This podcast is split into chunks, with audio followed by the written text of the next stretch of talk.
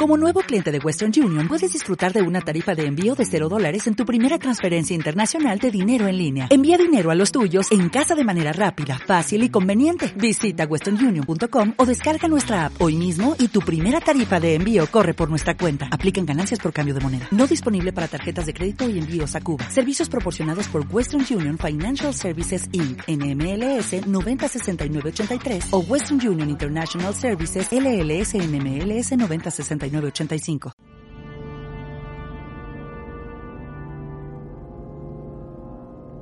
Javi, estoy deseando que llegue este jueves. ¿Por qué, Raúl? ¿Qué pasa? ¿No lo sabes lo que ocurre en todos los jueves? ¿Partido de fútbol? No, no, por favor, algo más importante. ¿Política? No, no, más importante todavía. De 8 a 9 de la noche. ¿Qué hay? ¿Qué hay? Dímelo. Va de cine. Ah, va de cine, va de cine, Va de música. va de música. Venga, dímelo, que no, que no lo sé, no lo sé, no lo sé. Más que cine. Ah, sí, más que cine. El programa que, que hacemos, es verdad, el que hacemos. 11 temporadas Ah, ya. lo hacemos tú y yo. Sí, hombre, ahora tú y yo siempre. De, de 8 a 9 de la tarde, todos los jueves, en Radio Nova. O de la noche. O- claro, sí. en inviernos de la noche. Pues os animamos a escuchar más que cine, menos mal que me lo has dicho. Todos los jueves de 8 a 9. Aquí en Radio Nova. Comienza Más que Cine. Come fly with me, let's fly, let's fly away. If you can use some exotic booze, there's a bar in far Bombay. Come fly with me, let's fly, let's fly away. Come fly with me, let's float down to Peru. In Llama Land, a one-man band and he'll toot his flute for you. Come fly with me, let's take off in the blue. Once I get you up there where the air is rarefied, we'll just slide starry-eyed. Once I get you up there, I'll be holding you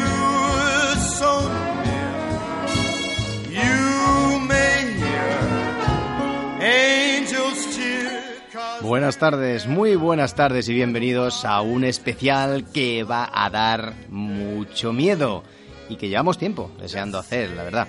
La espectacular película La Profecía nos dejó petrificados a finales de los años 70 con una maravillosa fotografía y una excelente banda sonora de Jerry Goldsmith. Pero aquí tenemos, como siempre, a nuestro copresentador Raúl Bocache preparado para pasar y ofrecer una tarde fantástica del mejor miedo de los 70 y principios de los 80, amigo. Eh, pues sí, buenas tardes, amigo, y a Oh. toda la audiencia más que cine. ¿Cómo estamos? fuerza, has empezado con fuerza. Eh, claro que estoy preparado y con ganas de hablar de esta obra maestra. Me gustaría recordar, Javi, que tenemos también un- una página eh, que es www.masquecine.radionova.cat donde cada semana hablamos desde, desde la actualidad la información de los festivales y ceremonias de entrega, pasando por el Rincón del Cinéfilo, un, un especial que tenemos, y aquí tenemos también un despliegue de subcategorías como son la banda sonora de tu vida, donde ponemos todas las... mm, todos los especiales de, de- de compositores, grandes sagas, reportajes de cine, el mundo de JJR Tolkien, escuela de cine y un, un glosario que va que día a día va creciendo. Estrenos, proyectos, muchísimas cosas. Os invitamos a que, a que la veáis. Ya os he dicho en, en www.masquecine.radionova.cat. Una página de referencia que queremos empezar a trabajar desde hace ya unos cuantos meses y que ya cada vez está teniendo más visitas. Eh, bueno, lo has dicho todo. Eso sí, también hay que decir que colgamos estos eh, audios, estos eh, podcasts eh, del programa y cuando hacemos especiales los incluimos como noticias también en la página y las desarrollamos. Y enlazamos esos audios para que no tengáis que hacer nada más que un clip y acceder a ellos de manera fácil desde la página. Si os gusta alguno de esos programas, pues os agradecemos que le deis a, a me gusta en, dentro del podcast, en- en- entrando en Ivos, incluso podéis hacer algún comentario y así el programa pues tendrá más visibilidad gracias a vosotros. Eh, vamos a poner una cuña interna y ahora sí que empezaremos con este súper especial de la, de la profecía. Vamos para allá. Ayúdame a quitarme la máscara. Pero morirás. Nada puede impedir eso ya. Solo por una vez. Déjame mirarte con mis propios ojos.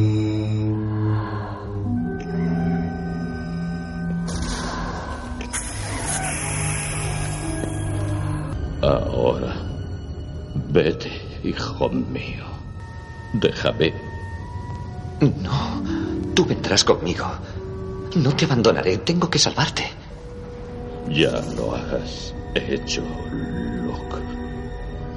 Tenías razón. Tenías razón acerca de mí.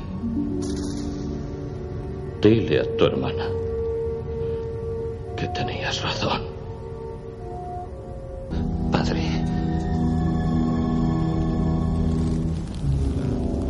Yo no te abandonaré.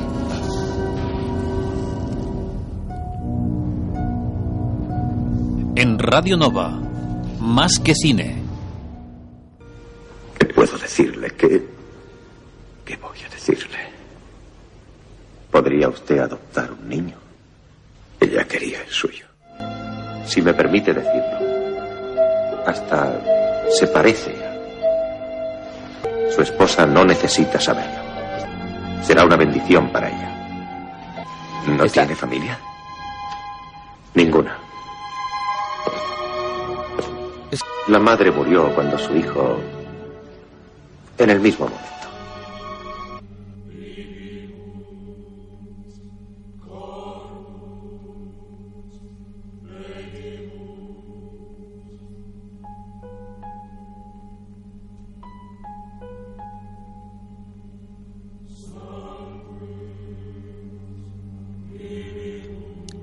Quedado así como muy petrificados, el Raúl se ha quedado muy parado ahí, te veo ahí como muy triste. ¿Qué te pasa, amigo? Bueno, estoy, estoy aquí un poco, un poco Sí. asus- asustado. Bueno, pues eh, eh, aquí no para de... ¿eh?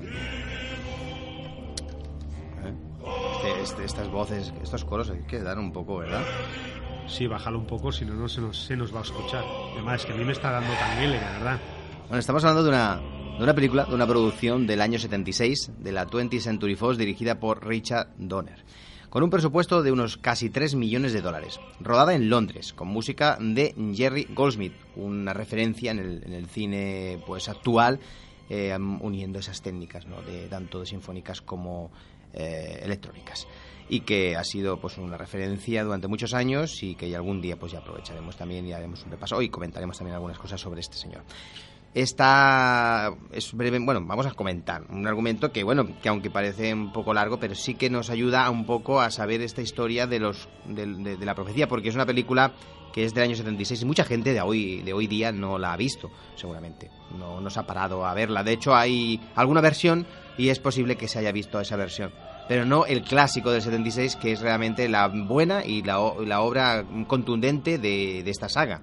Entonces, pues sí, la mejor. Vamos a, repasarla.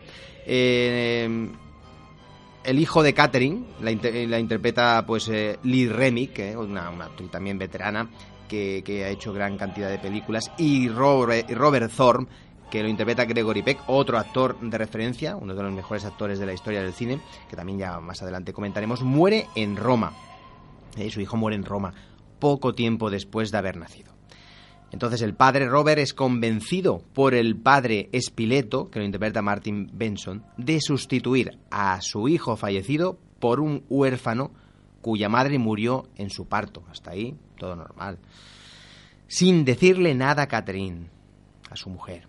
Los padres nombran a su nuevo hijo Demian, ¿eh? que lo interpreta en este caso el niño Harvey Stevens, un niño también que tendrá mucho que ver en la película por su importante papel. Tiempo después, el padre, Robert, es nombrado embajador de los Estados Unidos en Gran Bretaña. Eh, Aquí ya tenemos un- una persona poderosa, ¿eh? Persona con cierto, ¿no? Sí, sí. Cierta mano en Estados Unidos, bueno, en Gran Bretaña en este caso, por embajador de Estados Unidos. Y un niño que, bueno, ya le han escondido a la madre, ¿no? Que no había muerto, pero tal, pues bueno. Eh, esto ya suena mal, ¿no? Ya para el Sí. principio suena mal. Sí, sí. Bueno, pues mientras la familia vive en Inglaterra, son testigos de varios eventos eh, misteriosos. Y la escena, que ahora comentaré, es una de las más fuertes e impactantes que tiene la película. El caso de la niñera de Demian, la cual es visitada por un perro, eh, un- debe ser un, pues, un Rottweiler de estos, perro Sí. negro. Tras esto, pues se acaba suicidando y ahorcándose en su quinto cumpleaños. Tela. Ya cuando- El quinto cumpleaños del niño, pues la, Sí, niñera se suicida. Se ¿no? suicida. eh, dedicándolo como un regalo al niño. Es decir, encima eh, exponiéndose ¿no? y, diciéndoselo delante de todo el mundo. Tras eso, que, que es impactante la escena, claro, porque esto hablado, pues no, pero viéndolo es realmente impactante. Y la música también ayuda mucho.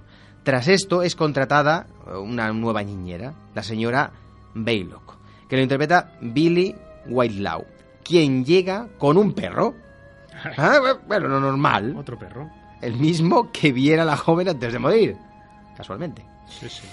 El padre Brennan, que lo interpreta Patrick eh, Troughton, quien conoce el origen de Demian, le dice a Robert que su esposa está embarazada, advirtiéndole que el niño intentará matar a su hermano. Sin embargo, no es tomado en serio, evidentemente, por el, por el padre.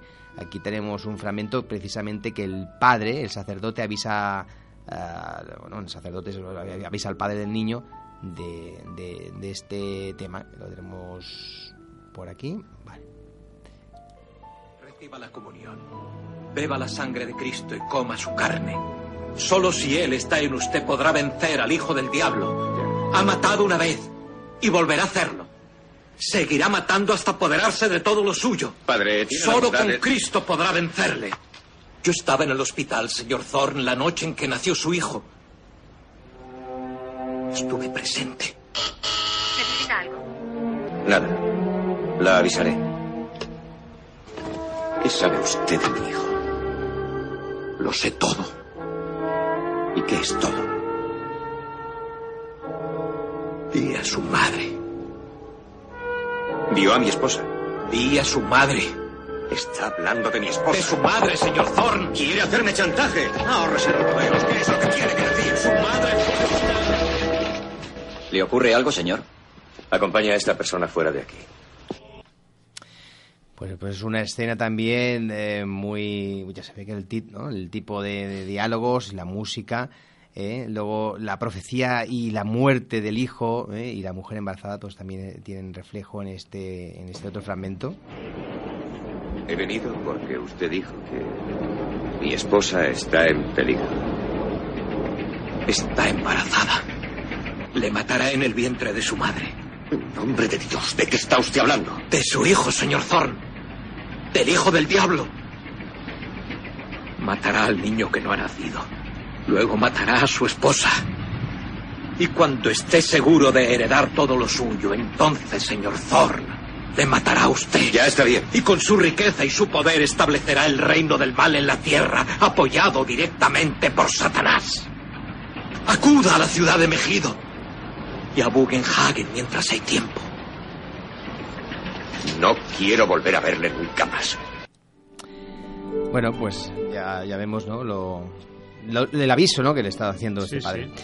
Bueno, pues posteriormente el sacerdote, el padre Brennan, huye y muere al ser atravesado por un pararrayos. Otra escena increíble.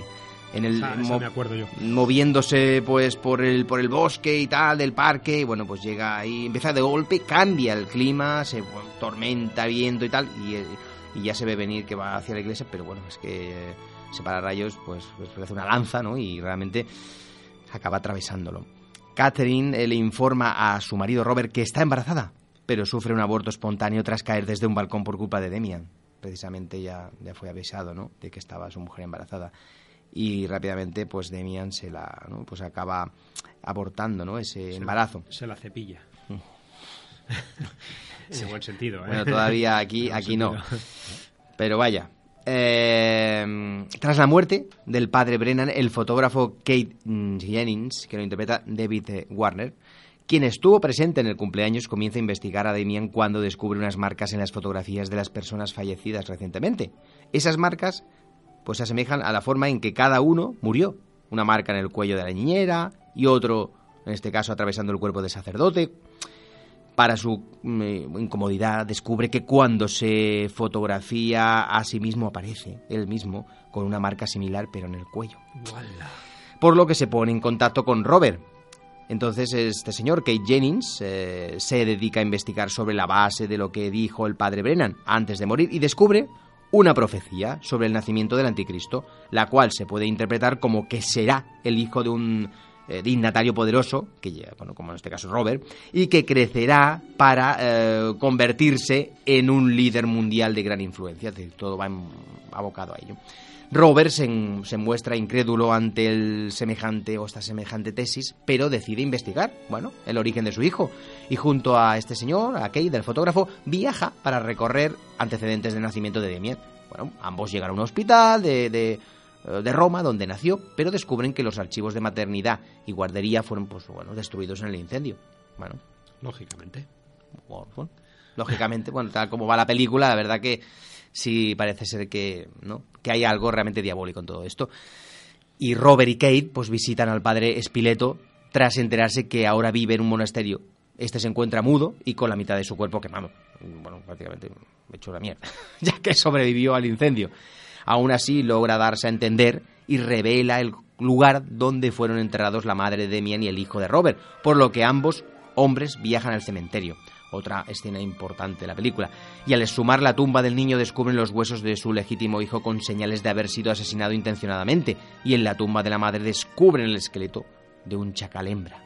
Las pistas reunidas los llevan a creer que Demian es el anticristo. También una escena donde aparecen un par de, ¿no? un par de perros allí, sabuesos Rottweiler, que también les, les hacen pasar un, un- rato de mucho miedo. Mientras Robert está de viaje, eh, Catherine se recupera en el hospital de sus heridas y sin embargo, sin embargo, acaba muriendo arrojada desde una ventana y cayendo sobre una ambulancia por mano de la señora Baylock, quien en realidad siempre ha sido una seguidora del demonio, enviada a proteger al niño. Esto lo vamos descubriendo poco a poco. Y esa mujer con esa cara, con esa mirada, la verdad que sorprende, ¿no? Y da miedo, da miedo. Da mucho miedo. Eh, Robert viaja con este fotógrafo Kate a Israel para hablar con Bugenhagen, un arqueólogo que sabe cómo detener al anticristo. Y este señor, eh, Bugenhagen, les informa que Damien será el anticristo si tiene una marca de nacimiento que se asemeja a 3-6. Lo típico de las El películas. 666, que bueno, que aquí es donde realmente creo que es donde se, se empezó, ¿no? A, a- a darle más énfasis a esto del diablo y al 666 porque es una película de las pocas que hay que tratan este tema de manera maravillosa. Posteriormente, el padre, Robert, descubre que la única forma de matar a Demian es llevarlo a tierra consagrada y apuñalarlo con las siete dagas de, Megido. A pesar de todo, rehúsa re- asesinarlo ya que va contra su naturaleza matar a un niño y no es capaz de condenarlo por actos que no lleva a cabo todavía, por lo que se deshace de las dagas. Y esto provoca una discusión con el fotógrafo Kate, quien decide recogerlas y ser quien asesine a Demian, antes que también lo mate a él. Sin embargo, mientras la recupera, pues bueno, una lámina de vidrio, bueno, aquello que va por una calle, cae desde un camión y lo decapita. Una cosa también, podemos decir, bueno, Sí, sí, pues una mala suerte, una lo que casualidad. suele- lo que suele pasar. Pues una escena sublime y terrorífica de aquellas que, que hoy día sigue- se Sí, siguen sí, quedando sí, en, la cabe- eh, en la cabeza de, de todos los que vemos esta película por primera vez. Evidentemente, pues bueno, viéndola ahora, ya, los efectos evidentemente cantan un pelín eh, cuando corta la cabeza, pero bueno, es que estamos acostumbrados a un cine, ¿no? Que, que hace que las mentes eh, y los ojos de los, los- los- bueno, de las nuevas generaciones pues vean estas cosas de una manera un poco más distante, ¿no? Pero bueno. Un poco falsas. Pero eh, la película en sí, cuando te, cuando te metes en ella, es terrorífica y estas escenas no pasan tampoco, ¿no? desapercibidas. Horrorizado por las muertes de Kate y Catherine, Robert recupera la da- las dagas y viaja a Inglaterra, decidido a salir de dudas antes de tomar una decisión. Por ello, revisa la cabeza de Demian eh, y descubre bajo su cabello la marca de la bestia mientras está durmiendo. La señora Baylock intenta matar a Robert, pero este le apuñala en el cuello con un tenedor. ¿Eh? Robert abandona su casa con Demian para matarlo en Tierra Santa, mientras es perseguido por un grupo de seguridad. Cuando está a punto de asesinar a Demian en una iglesia, Robert recibe un disparo y muere. Tras esto, Demian es puesto bajo el cuidado del presidente de, de- de Estados Unidos, quien era amigo de Robert.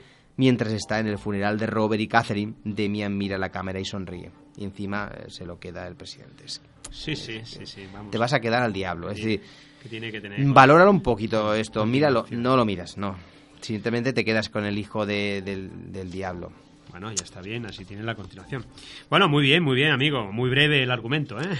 Hombre, más que breve, lo que hemos querido es Sí, sí. eh, explicar eh, todos esos momentos y escenas, porque es una película realmente terrorífica y que está elaboradísima, muy bien hecha y realmente una obra maestra del No, la cine verdad que el argumento está muy bien explicado y ha sido muy ameno. Eh, bueno, bromas aparte, quisiera decir que todas las escenas eh, son igualmente impactantes y evidentemente están potenciadas por la magnífica banda sonora de Jerry Goldsmith, un, compos- un compositor que solamente, eh, parece curioso, ha obtenido un Oscar. eh, precisamente por esta película, por La Profecía, en el año 76, de las 17 nominaciones que ha tenido en toda su, su- su carrera. Eh, a, a pesar de ello, ha sido durante los años 80 y 90 uno de los músicos con mayor número de seguidores, quizá solo superado por John Williams. Jerry Goldsmith ha pasado por todos los estilos, yendo desde el jazz hasta las grandes obras sinfónicas, pasando por música folk, étnica e incluso por, por, eh, por hecha con sintetizador. Eh, aún así, se podría eh, definir su música como enérgica, pues es especialmente brillante en lo rítmico, si por ello desdeñar la melodía. Eh, es un defensor eh, de utilizar la música solamente cuando sea estrictamente necesario, por lo que en numerosas ocasiones ha, ha acusado al cine reciente de tener demasiada música. Y pone como ejemplo su propia partitura para, para Peyton, en la cual eh, solamente hay media hora de música, pese a tratarse de una cinta que supera las dos horas de metraje. Curioso también, ¿no? Sí, sí. Eh, ha tocado todos los géneros a lo largo de su carrera, aunque es en el cine fantástico donde ha logrado sus, sus éxitos más populares. Eh, películas como El planeta de los simios, eh, varias partes de, la saga Star Trek, la trilogía de la, de la profecía, Logan Run, Atmósfera Cero, Alien el octavo pasajero o Total Recall, eh, entre otras. Es uno de los más grandes compositores aún con vida. Eh, la verdad eh, que quien no ha visto todavía este clásico de terror eh, se está perdiendo una gran película. Junto, junto también a La Semilla del Diablo de Roman Polanski del año 68 y también El, Exor- El Exorcista del año 73. Esta película vino a redondear esta temática satánica y está en el Olimpo de los clásicos del terror de finales de los años 70 que tanto asustó a la gente y que hoy día, ah, si las vemos, nos siguen impresionando, la verdad.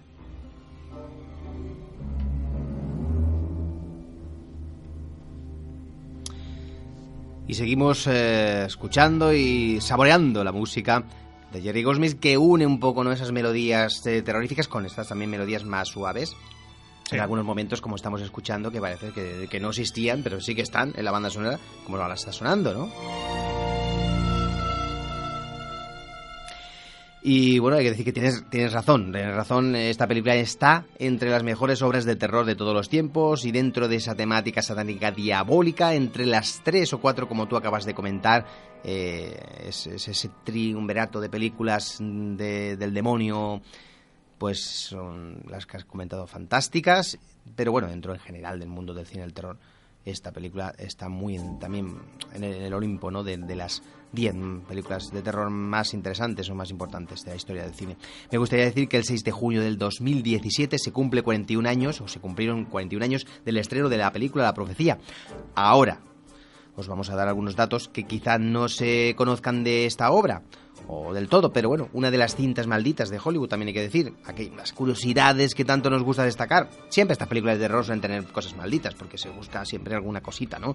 Si ha muerto alguien durante el proceso, antes, posteriormente al rodaje, y bueno, o años después. Y evidentemente siempre pasan cosas, ¿no? Eh, sin lugar a dudas, una de las cosas que diferencia esta película sobre otras es que es una de las películas más terroríficas que se han rodado, a pesar de no contar con apenas efectos especiales. Ahí tiene, ¿no? Tiene, pero, pero tiene pocos, ¿no? Para un género como es el terror, ¿no? Que lo suele utilizar mucho. A destacar las estupendas interpretaciones de Gregory Peck y Lee Remy. La profecía es sin duda una de esas películas que te mantienen interesado y aterrorizado desde que la comienza la película hasta que termina. Fotografía, como hemos dicho, banda sonora y es curioso porque claro, no tener esos efectos que ya se dan por hecho de que una película de terror tiene, pero si lo miras, esta película la ves tranquilamente, ves que no tiene tantos, es que ha pasado el tiempo muy bien por ella. No es aquellas películas que ves, como hemos hablado a veces fuera de, de micro, ¿no? Que, que tienen un, terror que en su día fue bueno, pero y ahora lo ves y dices, "Bueno, es que estás, estás muy desfasado. Es que esto ya, este, esta- estos efectos son muy malos. Que tienen el- todavía el gancho de, de- lo melancólico, de aquello que a ti te gustó en su día, pero bueno. Es, es verdad que es un gran clásico del cine del terror demoníaco, eh, que surgió poco antes, ¿no? A finales de los 60-70, como hemos dicho en estas películas de La Semilla del Diablo, 68, casi vamos a decir que es de 70, El Exorcista 73 y esta 76, por lo tanto, eh, eh, casi casi estamos hablando de esa década, ¿no? Gregory Peck, ya hablaremos de él, porque también es un gran- grandísimo actor. Y Richard Donner, bueno, pues es que es magistral. Richard Donner, pues, ya, ya hemos dicho alguna cosita y diremos más, ¿no? Y también el, el guion de David Seltzer El avance de esta trama apocalíptica de umbrosa fotografía que propone encerrar el mundo del mal en una figura alejada de la propia esencia maligna, un niño angelical, supuestamente inocente, pierde, pues, esa, bueno, cierta distinción en su último tramo, al atropellar demasiado diversos, eh, bueno, pues, eh, no sé, hay, eh, hay, por ejemplo, pues, la escena impactantes eh, como la decapitación o el ataque de mandriles estupendamente filmado, pero eh, realmente culmina con un final lleno de intensidad. Como ya hemos repasado, pues hace un momento en el argumento donde hay unas cuatro o cinco escenas ¿no? que hemos repasado Sí, sí, y por eso no, hemos recreado. Son, son heavy, son heavy. Bueno, tú has nombrado, Javi, que, que está dirigida por el director Richard Donner, y me gustaría hablar de, de este señor que cuando os cuente... Que ¿Quién es? ¿Quién es? ¿Quién es? Que, que- que cuando os cuente qué ha dirigido os sorprenderá, os sorprenderá a todos. Sí, yo creo que sí, ¿eh? Es un director que empezó a principios de los años 60 eh, hasta mediados de los 70 en el mundo de las series de televisión. Eh, dirigió series desde La Dimensión Desconocida, El Fugitivo, Superagente 86, Kojak, entre, entre otras muchas series más. Durante esos 15 años dirigió solo tres películas. Pero en el año 76, 76 realizó La Profecía, que lo encumbró y precisamente eh, es la película que hoy estamos tratando. Dos años después realizó otra gran película de superhéroes, Superman y Superman 2. Curioso, ¿no? Eh, seguidamente eh, llegaría su, juguete preferido, Ley de Halcón y Los Goonies, ambas del año 85. En el año 87 dio comienzo a otra saga maravillosa, Arma Letal. El director eh, dirigió las cuatro entregas de la que consta la saga y, y son un referente del género de policías. Se hizo famosa la pareja Mel Gibson y Danny Glover. Eh, también Los fantasmas atacan al jefe. Eso es otra ah, de, las, de sus películas más conocidas y vistas en la época navideña. Eh, Maverick con Mel Gibson y Judy Foster. Asesinos con Stallone y, y Conspiración de Mel Gibson y Julia Roberts. Eh, 16 calles de Bruce Willis. Es, es su última película en el año 2006. O sea que... mm, Tiene un, un repertorio muy, de películas muy comerciales. Exactamente. Un señor que viene de la televisión y que nos hacen estas maravillosas películas. Algunas de ellas son buenísimas ¿eh? y que han Sí, pasado sí. el tiempo fantásticamente por ellas. Por lo tanto, grandísimo director que nos hace una, una obra que no tiene nada que ver con lo que hemos eh, visto y hablado exactamente, exactamente. en estos minutos porque son películas que no tienen nada que ver con la profecía. Bueno. Nada. Seguimos con curiosidades de esta obra maestra, decir que fue la primera vez que se trataba el tema del anticristo tan seriamente en una película. Eh, decir, durante todo ese metraje, ¿no? Está muy, muy... Es que parece a veces, no sé, como si te estuvieran contando una, historia basada en hechos reales. Es, todo un metraje lleno de, de, de- de- terror, contenido que no te deja moverte de la, de la silla, ¿no? También fue la primera película que mostró explícitamente una decapitación. Por eso hemos hablado de ese momento donde el fotógrafo Kate es eh, eh, un camión pues se le va una lámina de, de- de- vidrio y, le- y, pues es, es una escena increíble que para la época vista eh, dejó a muchos impactados. En la categoría de nominaciones decir que el pequeño Harvey Stevens, el protagonista jovencito de Damien, que hacía el niño, ¿no? pues eh, recibió una nominación a los Globos de Oro de ese año. Y luego hay que decir que nunca más se supo de él. Bueno, la pregunta de qué pasó con Damien, el protagonista, Ahora nos los va a contar Javi. del pequeño que encarnaba a ese diabólico personaje, si quieres Raúl, ¿eh? vamos a hablar ahora un poquito, y aprovechamos el momento para dar información sobre este angelical Harvey Stevens. Eh, mira, mira, mira, mira, qué angelical que es. bueno, pues decir que el 25 de junio del 76 la profecía fue estrenada en Estados Unidos, que eh, han pasado ya 41 años desde que esta película de Richard Donner vio la luz, o en este caso la oscuridad, pero su aterrador impacto sigue impreso en nuestras eh, mentes. Un número continúa desatando las pesadillas más atroces. Es, es tres seises, ¿no? Eh, 666. Sí, sí, sí. El número de la bestia. El diablo, el diablo. En los ojos del pequeño protagonista aún no se estremecen. Su nombre, Demian. Su origen, diabólico. Su legado es, eh, bueno, lo- en el oscuro mundo del terror. Inigualable, la verdad. Pero ¿quién fue? ¿En qué se convirtió el ingenuo niño que encarnaba al mismísimo anticristo? Tan, tan, tan, tan, tan. ¿Te lo digo yo? Su nombre es Harvey Stephens. Y, y es- y él fue el elegido. Él fue el elegido. Eh, no, po- podía haber sido, ¿no? Podía haber sido, pues, perfectamente otro, ¿no? Sí, Pero- sí, y, pero- te- y tenía tan solo cuatro años cuando fue escogido. Es verdad, es verdad, ahora acabas de sí, sí, cuatro sí, añitos, ¿eh? Cuatro añitos. Y una gran misión, que era interpretar a la encarnación del mal.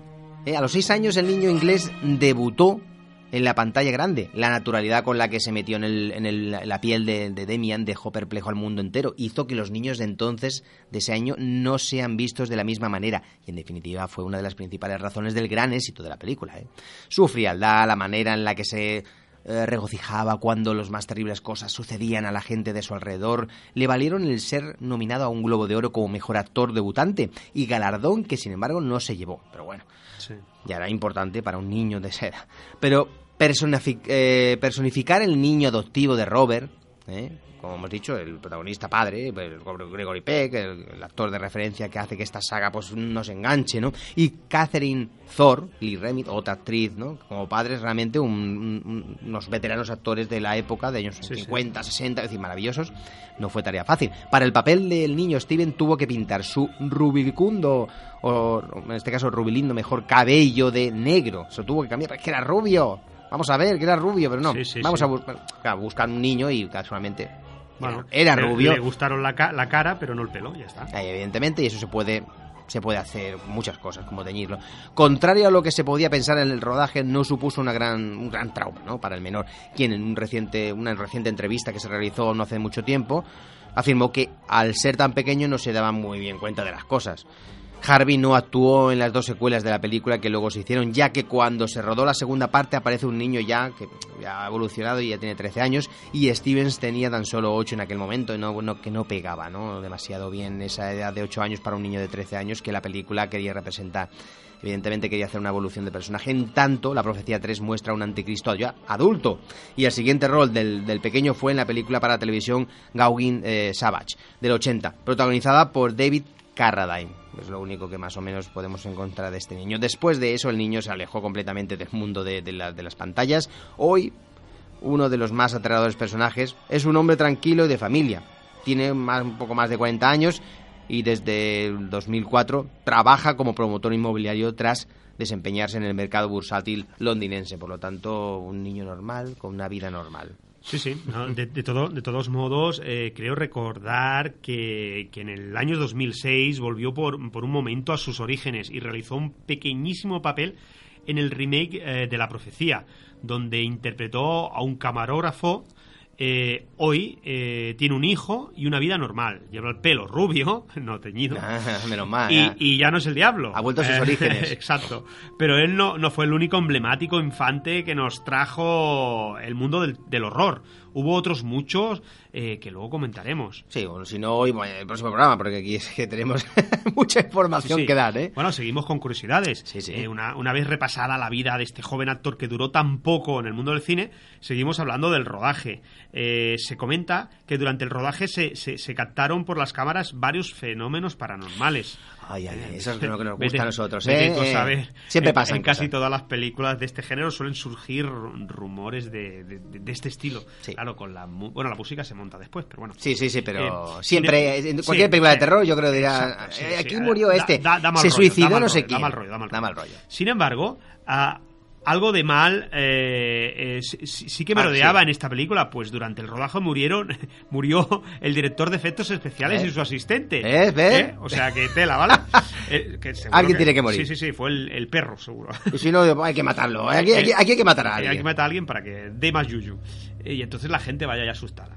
El hijo de Gregory Peck se suicidó antes del rodaje. Entonces, eso- Imagínate. eso sí que ya y eso- finalmente, la novia del encargado de los efectos especiales, que, que diseñó la, la escena de la decapitación de uno de los pro- protagonistas, murió decapitada en un accidente de tráfico. Joder, qué, Qué- casualidad. Qué casualidad, Qué ¿no? casualidad. Esto ya me suena raro. Eh, justo, justo al lado de un cartel indicador que señalaba el nombre de una localidad de...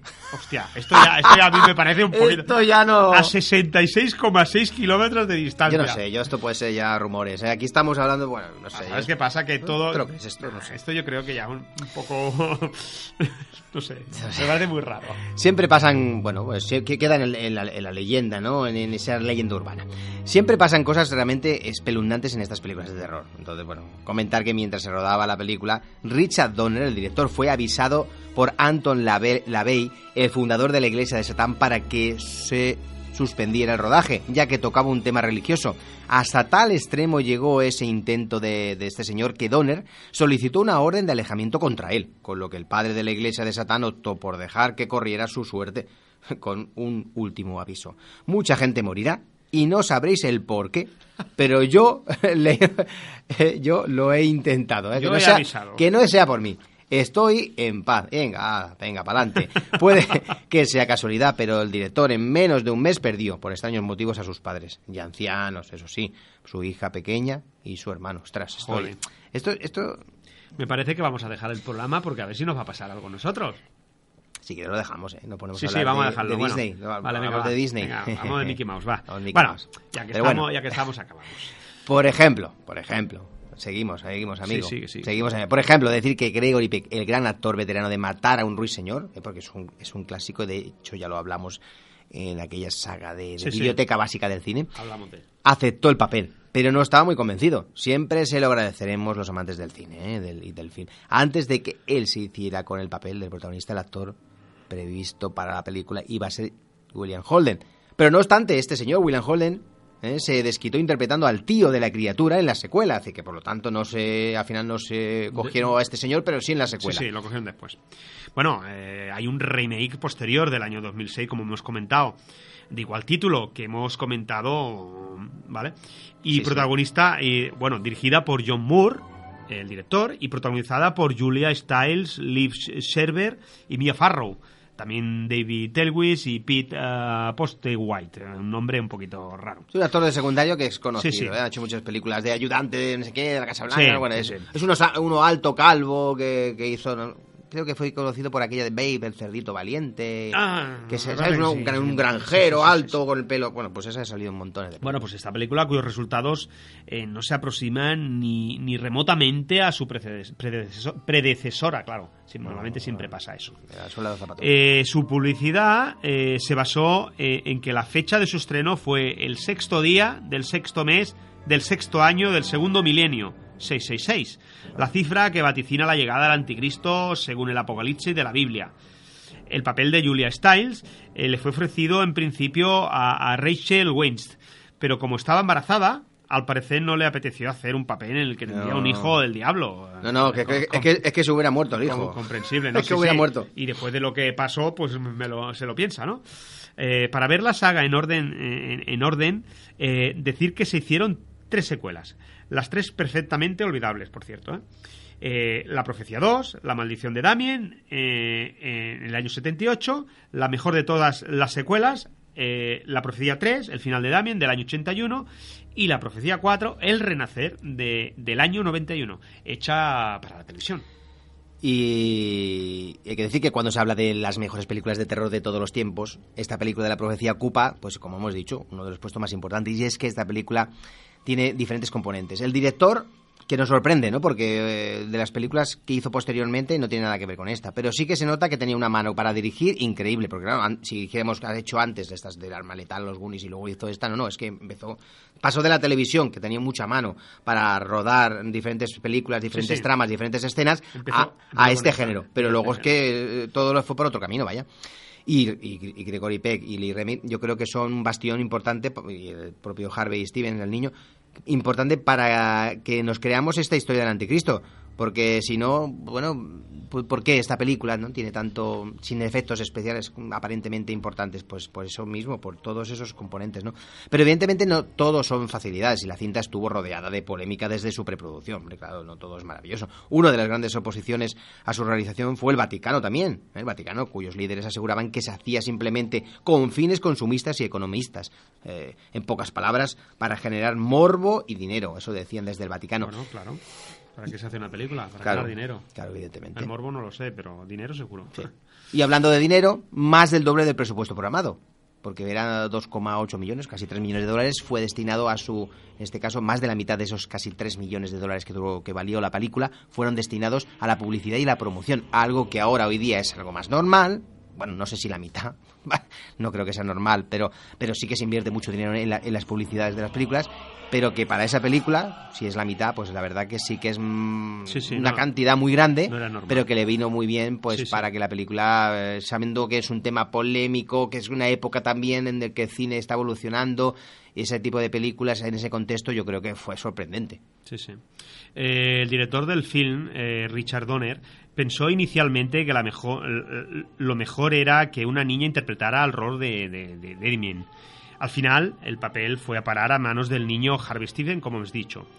Eh, para el casting de Damien, el realizador optó para recrear la escena donde el niño agrede a su mamá antes de llegar a la iglesia. Así que esa es la escena que el, el director le puso a a los niños Sí, sí, para hacer el y casting. tienes que coger y hacer esta escena donde agredes a, a- Sí, a la madre. Sí, sí, ostras, vaya tela. El propio director eh, interpretaría a la madre. O sea, Sí, sí, era, era algo que, bueno, ¿para qué vamos a buscar una Eh, mujer? Pues, exacto. sí, sí, sí, bueno, es una Eh, escena muy fácil. Eh, muy fácil. Bueno, Harvey bueno, Stevens Muy eh, fácil. o- obtuvo el papel gracias a que, que pateó, arañó y golpeó al director Richard Donner. Eh, así cualquiera se gana el papel, ¿no?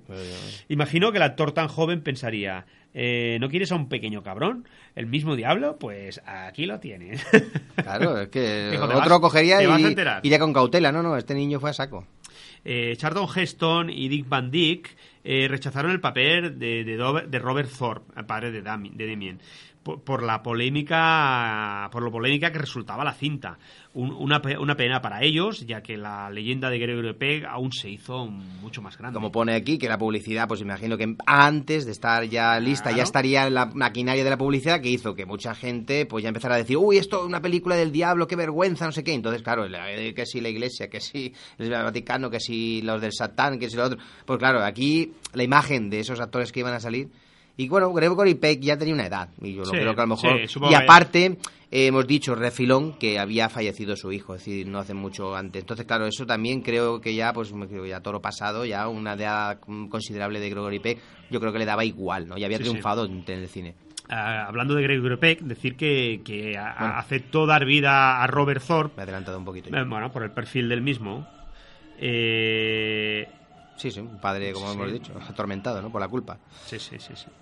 Eh, vamos, normalmente, bueno, Gregory Peck normalmente cuando pasa este tipo de cosas intentas olvidar y Claro. pasar página lo antes posible, evidentemente. Que se había actor- suicidado, ¿no? Sí, Sí. ya veterano por aquella época, como tú has dicho, era un profesional de los pies a la cabeza y uno de los mejores actores de la historia del cine. Eh, su papel en Atticus Film eh, para la película Matar a un ruiseñor eh, fue una maravilla. De hecho, eh, es según diferentes listas eh, sobre las mejores películas del cine. Es, es una, una de las mejores. Y me gustaría añadir, eh, como, eh, como eso que acabas de comentar tú, que ese papel que tú has comentado de Atticus Finn, donde hace un abogado defensor de una causa perdida, de un acusado de un hombre de color, que está considerado como un, un héroe de todos los tiempos por los americanos, y mira que hay héroes en el cine americano. Pues este clásico de 64 sigue muy vivo y ha calado hondo en el cine y sobre todo en este cine norteamericano porque lo han elegido como el mejor héroe de todos los tiempos. Por lo tanto, esto ya bueno, ya- ya- la película es buenísima, el, Sí. el actor es buenísimo y el personaje es fantástico. Sobre el tema del guion, decir que muchos guionistas rechazaron trabajar en el proyecto debido a la polémica y oscura que resultaba la trama, como hemos ido comentando, y encima ya la publicidad le fue tirando encima. Al final, David Seltzer fue el encargado de escribir el guion. Este fue su primer guion y la verdad que entró por la puerta grande. ¿Sabes, amigo, que tras el estreno de la película, la popularidad de los Rottweilers, estos perros, ¿no? Se incrementó en Estados Unidos y esto se vio reflejado en las ventas de esa raza de perros. Es una raza que para mí no me acaba de convencer, no me O gusta, sea, la verdad me da miedo. ¿Me quieres decir que, que se compraron, la gente ad- ad- adquirió más Rottweilers? Claro, claro. Se hicieron famosos y Pues empezó, empezó a gustarle a la gente Claro, tener porque- perros de compañía que ahora pues, los ves Porque mucho. podría, podría ser al revés. Claro, hostia. eh, Pues no, la gente Me acojono y no quiero No, ese perro. pues la No, gente al lo quiere, la gente lo quiere. Muy bien. Es que va a dar miedo. Bueno. Bueno, eh, sabes que bueno, a nosotros nos, nos encantan las bandas sonoras. Eh, Jerry Goldsmith fue, fue nominado al Oscar en la categoría de Mejor Música Original gracias a su trabajo en La Profecía. El compositor dedicó, eh, decidió, perdón, no acudir a la gala porque ya había perdido el galardón en múltiples ocasiones. O sea que dijo, "Eh, pues si lo voy a perder, ya no voy. Pues vale. Al final, Goldsmith eh, fue el ganador de la Estatuilla Dorada ese año, la única vez que ganó el Oscar. Eh, este señor no tiene mucha intuición una vez que lo gana y no va. Eh, por cierto, eh, este año, ese año, no creo que, que dé tiempo, pero la temporada que viene podemos hacer los especiales de la banda sonora de tu vida sobre este compositor. Bueno, no estaría mal, ¿no? Eh, Pero sí. Jerry Goldsmith también tiene Además, una carrera muy eh, elaborada, ¿eh? Sí, además serían bastantes programas porque tiene... Sí, bueno, no sé. bueno, últimamente ya hay unos años que no, pero, pero, pero sí que tiene bandas sonoras muy significativas. Entonces, es uno de los compositores también a tener en cuenta. Como estamos repasando, ¿no? Las, las, los mejores compositores de la historia del cine, Sí. Goldsmith sí que está ahí, ¿no? Sí, sí, sí, este es uno de los, de los principales. Claro, entonces no, no- nos gusta, ¿no? Nos gusta cuidar, ¿no? Y, y este año lo estamos haciendo, ahora también dentro de poco estamos acabando, hemos acabado recientemente varios, ¿no? James Horner y, Sí, sí, y Howard sí. Shore y ahora nos meteremos con Hans Zimmer y bueno, Sí, también, seguramente también haremos. Así que vamos a, vamos a hacer mucha al amigo. Jerry. Jerry. Al amigo Jerry. bueno, al principio para la película se barajaron otros títulos, entre ellos estaba el de, de Antichrist y de Beer March. Eh, Mancha de cimiento es la, es la, es la traducción de esta de Beachman. Eh, David Warner, eh, quien dio vida al fotógrafo Jennings, se negó a ver en la pantalla grande la decapitación de su personaje. Sí, verdad Eh, que, sí, es sí. que pues, si la ves, la verdad que da, que da No, no, da- da- un poco yuyo sí, y sí. aparte que si estábamos eh, pensando, ¿no? En que, que todas estas cosas hay gente que le, le sobrecoge y más y en- que hablamos del 76, que no hablamos Sí, sí, sí, que no hablamos No, de, no, de ahora, de mediados de los 80 Sí, donde se sí, hacía películas más caspos, más más mm, Era, era, gore, ¿no? eh, era cosa muy novedosa. No, el- se había visto. En los años 70 eh, me pongo a pensar, pero no sé. Porque todas estas de Viernes 13 ya es de los 80. La de la noche de. Halloween es pasado. Es de los 80, pero 80, 90. que puedes ver, bueno, cuchilladas y tal. No, no, no. pero aquello de decir, pues, ¡buah! cortar, no sé, de los 80 ya empezaron aquellas películas de. Cuando empezaba el Peter Jackson, aquellas también de, de mal gusto, no sé qué, que tenían unas cuantas así gore y, y aquellas de, ¿cómo se llama? La posesión infernal de los 80, ¿no? aquello ya son gore, ya, sí, pero no. posesión infernal. ya no es terror, aquello ya es gore. Bueno, pero ya me refiero que ya empiezan a ver, pues, que si cortan la- de brazos, que Sí, si supongo que dio eh, inicio todo aquello. No sé si la matanza de Texas No, la matanza de Texas es, es de finales de los es de, 70. es de- es de finales de los o de 70. los 79, ¿puede ser? Creo final de los 70. Pero creo que es esa de esas películas de la matanza de Texas que explícitamente no se ve nada. No se ve nada. No hay ninguna escena que diga se Bueno, ve. yo recu- No hay ninguna yo- escena, no hay yo- ninguna escena mira, que se vea, no. Mm. me refiero cortar algo, es decir, se, se- hay sugerir, Hostia, se aquella escena que le corta el, cere- el cerebro, tío, que yo, yo, yo esa película no la he podido llegar a ver del final.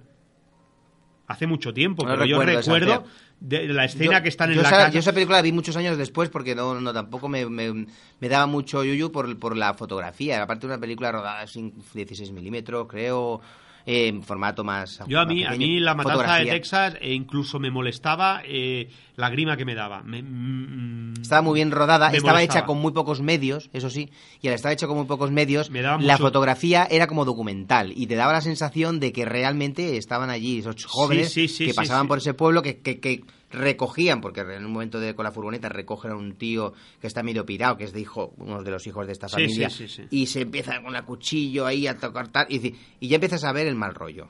Hay un mal rollo que te cayó la- esa película. es como de la es- profecía. Llega un momento que dices, es que hay cositas que ya, ya, ya sabes que van a ir hacia mal, ¿no? Y esta película da miedo. Pero bueno, de, salvando esta, prácticamente ver una cosa así tan clara, porque es que se ve mu- con mucho detalle. La decapitación pasa la lámina ¡fua! y se ve perfectamente. Pues volviendo al personaje este de Big Warner, decir que este actor es inglés, que tiene ahora 76 años, eh, decir que lo vimos tres episodios de la serie Twin Peaks en el año 91. Eh, también en, en Titanic de James Cameron y en El planeta de los simios de Tim Burton, la primera entrega ah, de la nueva era del, dos- del 2001 entre las producciones. Eh, lleva unos cuantos años retirado del mundo del cine, eso sí. Es uno de, de esos actores de reparto que dan calidad a la producción, pero que no normalmente no son protagonistas. Es, de- es, es, es un muy buen actor. eh, donde él mismo no fue capaz de ver sobre la decapitación, como hemos dicho, es para, es para guardar en el recuerdo de las escenas más terroríficas de la historia del cine, como hemos- hemos estado comentando. Ese, ese es uno de los actores de reparto que quedan muy bien en este tipo de películas. Eh, evidentemente, bueno, hoy ya no creo que no nos dé tiempo, pero sí que hablaremos de Gregory P. Si nos da tiempo, ¿eh? en el siguiente programa.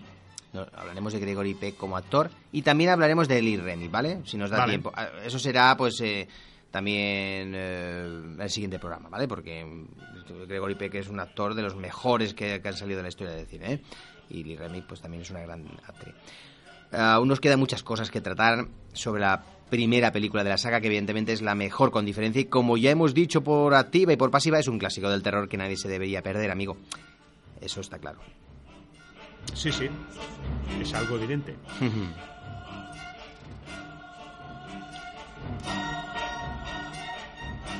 Pero nosotros aquí lo, que solo queremos es hacerle un, homenaje y, y animaros a que la veáis. Eh, de hecho, haciendo este programa a mí también me vienen... Eso que la revisé hace tres o cuatro meses, pero la verdad es que mm, me dan ganas de volverla a ver. Y, y después, para que veáis y podáis opinar de esta gran obra que no te deja en ningún momento, no te deja ningún respiro. Su fotografía, sus interpretaciones, sobre todo, y la maravillosa banda sonora que te encoge en la butaca o en el sofá de casa. Sí, sí. Y no te deja moverte hasta el final de los títulos de crédito. Que ha estado sonando todo el Eh, tiempo. eh, sí, en este, lo que pasa es que hemos hablado y no se ha escuchado. En este universo de películas de terror, eh, tanto esta como la del exorcista o la semilla del diablo, como ya hemos dicho antes, tienen un, un estilo muy parecido, donde algo especial eh, te atrapa, desde, pasa- desde la fotografía, la banda sonora y las interpretaciones. Todo muy bien realizado. Voy a poner un pequeño fragmento que nos me ha quedado por aquí sin poner, que es cuando la niñera, que no la primera que muere, sino la segunda, que es la que trae con, con ella su perro, Sí, ¿no? sí, sí, sí. eh, evita que Demian vaya a la iglesia. Los padres quieren que Demian vaya a la iglesia. Bueno, debe ser el domingo. Para ir a la Sí, sí, iglesia. son cristianos y quieren ir a la Y iglesia. entonces, pues, pues la niñera evita que vaya a la iglesia. ¿De qué manera? Pues se lo sugiere, se lo dice. Señora Baylor. ¿Y Damian? Si no le parece mal, señora, creo que él prefiere ir al parque. ¿Al parque? Le he dicho que va a venir con nosotros. Es demasiado pequeño, señora. Les dará mucha lata. Señora Baylor, creo que no me ha entendido. Tanto yo como mi marido queremos que Damien nos acompañe a la iglesia. ¡Katy! Ahora mismo voy. Haga el favor de vestirla enseguida. Señora, perdone que le hable tan francamente, pero ¿cree usted que un niño tan pequeño puede entender los ritos de una boda episcopaliana? ¿Quiere vestir a mi hijo y llevarle al coche en cinco minutos? Muchas gracias.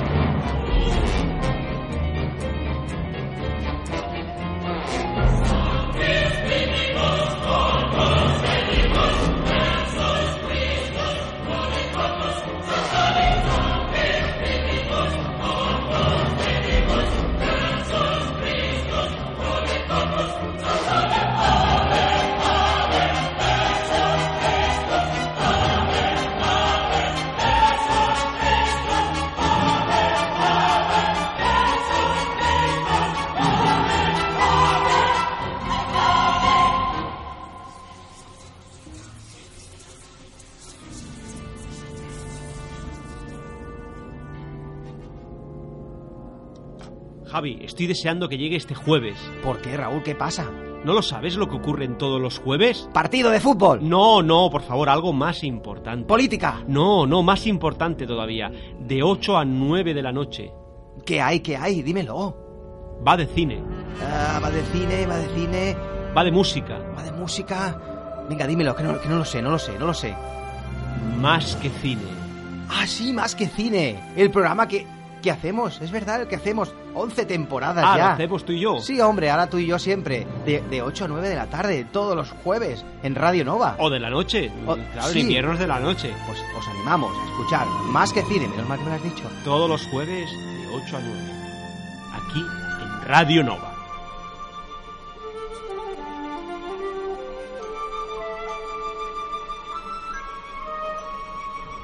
Además hemos escuchado ese fragmento final, ¿no? Con la niñera y tal, sugiriendo, casi casi ya imponiendo, ¿no? Que no vaya el niño. Eh, y esta es una canción que sale al final de la banda sonora de la primera película de Piper Dreams. ¿eh? Es la voz de Carol Goldwyn. que sí que Sí, sí. la hija o la. O la no sé, porque No, es- no parece que sea de la película. De, la al final de todo, debe ser en los títulos de crédito, seguramente que en pasados ya esos primeros títulos de créditos, ¿no? Que siempre meten en algún fragmento, pues se sale este tema de Carol Goldwyn. que- Jerry Goldsmith, pues Jerry Goldsmith, pues Jerry Carol Goldsmith, o claro. sea, la O ser la hija o la hermana o sí, no sé.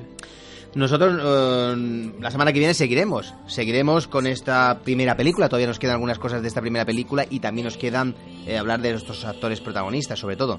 Y, y, bueno, Bueno, daremos una pincelada, supongo, de las del resto, de las Sí, dos, de las- tres, cuatro. del resto daremos un repaso muy muy muy muy rápido comentando el argumento de, sobre todo de la segunda y de la tercera y poco más.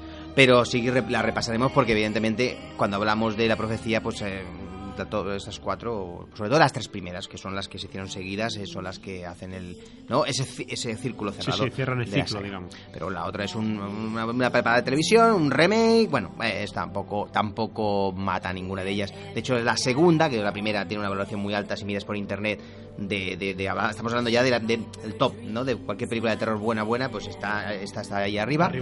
Y luego la segunda entrega, pues está a un nivel, pues aquello que más que bueno, es decir, un bien, por ejemplo, podemos dar un bien. Si esta es un notable alto, tirando a sobresaliente, pues eh, la segunda podemos decir que está Está, está correcta. Está correcta, está bien, está bien, está tirando, está tirando incluso con escenas guapas también, con un actor como hemos dicho yo, William Holden que puede haber si- sido protagonista en la primera y que aparece como tío en la segunda. Pero vamos a dejar aquí, amigo, ¿vale? Nos despedimos y hasta la semana que viene con, con más cine. Quien quiera ver la profecía que disfrute y que la aproveche. Y la semana que viene hablamos más cosas sobre esta profecía. O sea, vamos a poner el tema de Ave Satanic que suena de fondo. Y hasta la semana que viene. Que tengáis un buen fin de semana de cine. Y que la fuerza os acompañe.